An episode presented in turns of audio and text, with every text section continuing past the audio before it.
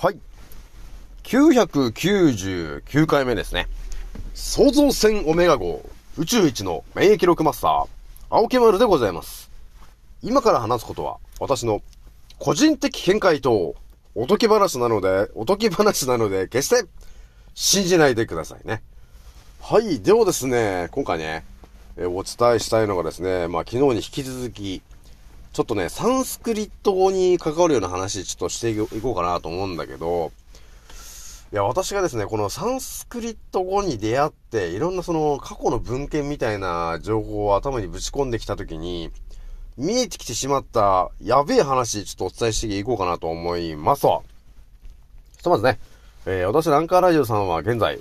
えー8万1300回ぐらいを突破しております。皆さん、聞いてくれて、ありがとうという感じなんですよね。いやー、今日ね、ちょっとお話ししようと思ったのが、結構ガチな話、まあ、毎日ガチな話なんですけど、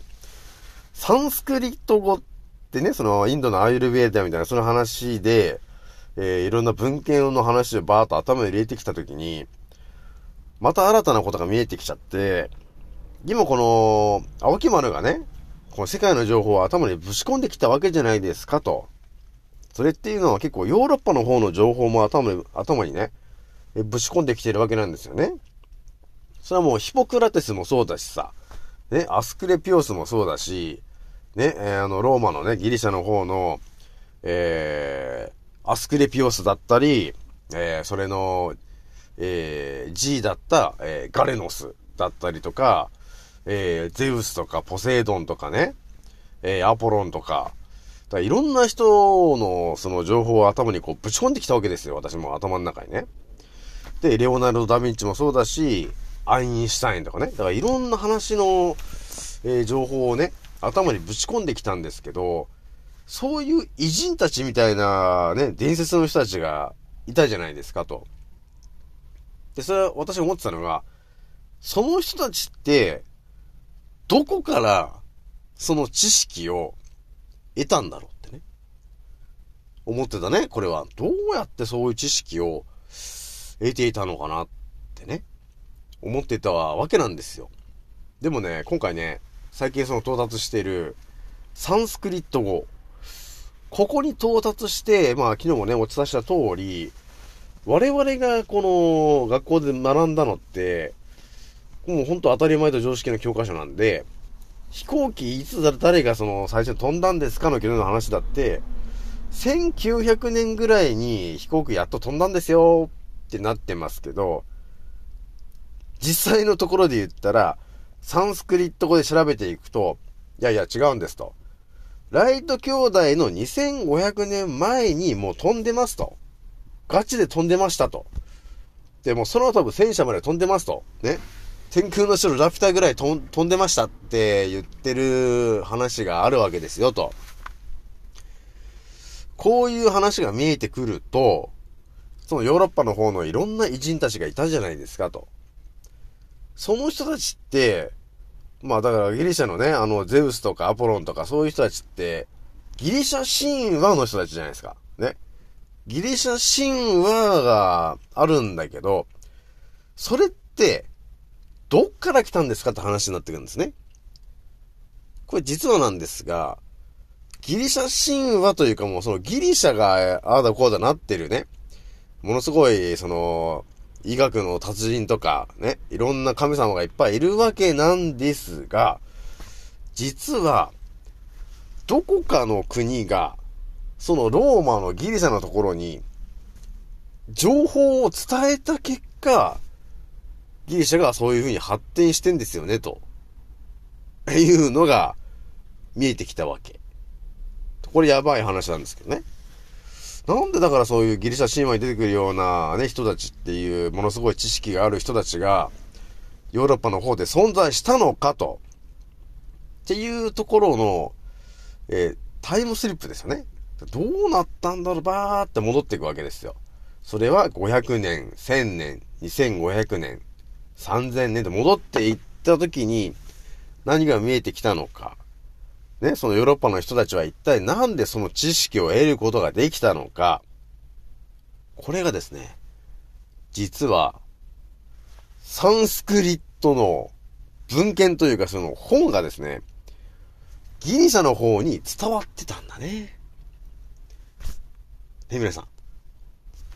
伝わってたんだね、と。そのサンスクリット語で書いてる、今からね、2500年前とか3000年ぐらい前の情報の、その、ば、莫大なその情報の知識の本が、ギリシャの方に伝わった結果、ヨーロッパの方が栄えたんですよね、と。っていうことまで見えてきちゃったんですよね。だそう考えると、私が今頭に入っている情報っていうのは、っぱり表向き、レオナルド・ダ・ヴィンチとかね、アインシュタインとか、ね、あの、あとヒポクラテスとか、ね、アスクレピオスだ、えー、ゼウス、アポロン、ポセイドン、いろんな人がいましたと。そういう人、人たちが、もうあたかもそう、そういう知識を持っていたんだというふうになってますが、と。大元は、インドのアーユルベーダとかものすごいふ、もっともっと昔の人たち、賢者と呼ばれてる人たちが何十人といたわけですよと。そういう人たちが、えー、開発した知識を文献に残ってたものを、えー、ギリシャの方に伝わり、で、それを皆さんたくさんの人が読むことによって、知識を増やしてたようですね、と、えー、いうのが見えてきちゃったんですよね。だそう考えると、この青木丸が今頭に入ってる知識というのは、大元をたどると、インドの3000年ぐらい前の賢者の人の知識が入ってきていると。いうことなんですよね。だから私もね、賢者思考、賢者思考って言ってたんですけど、いや、もともとやっぱちょっと賢者の思考が入ってんだろうな、というのがちょっと見えてきたのかな、と。いうとこがちょっとあるんですよね。だかやべえよな、と思ってるんですけど、まあ私もね、まあこれからちょっと、サンスクリット語でまたいろいろ考察してきますけど、ええー、まあ、明日、明後日、これもまたやばい話が出てきちゃってるよね。ね、あのー、まあ、ちらっと話すとですね、空飛ぶ絨毯とかね、皆さん、空飛ぶ絨毯、ありましたね。あの、アラジンとかで。空飛ぶ絨毯乗ってましたよね。あれって、どう思いますかっていう話ですよね。あただのアニメの中のだけだと思ってますか皆さん。空飛ぶ絨毯が。これもね、ちょっとまた話していこうかなと思うんで、明日、明後日ぐらいにね。ひとまず今日ね、ちょっと10分ぐらいですけども、お話ししたかったのがですね、やっぱり私の知識入ってるものの大元がちょっと見えてきちゃったんで、これはもうサンスクリット語でいろいろ調べないとまずいなということがちょっと起きちゃったんだよね。なんでまたね、皆さん、すべてのジャンルで、また、あのー、3000年前ぐらいの情報を皆さんに発信するようになってくるかもしれないんで、皆さん、交互期待で聞いてもらいたいというとなんですよね。まあ、とりあえず、サンスクリット語で、えー、世界の情報を考察してる人があなたの周りにいますか？ということなんですけど、多分いないですよね。まあ、青木丸ぐらいかなというところあるんで、まあ、当たり前と常識の情報じゃなくて、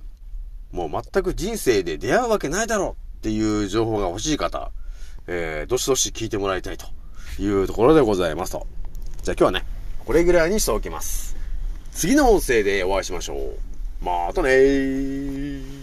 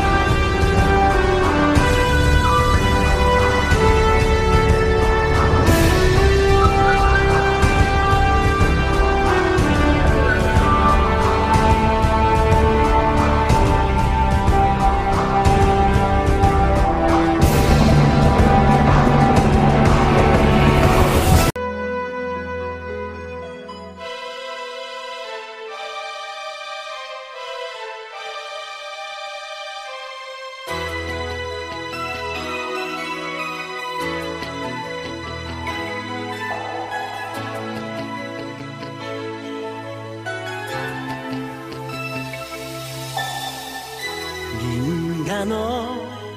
海の中の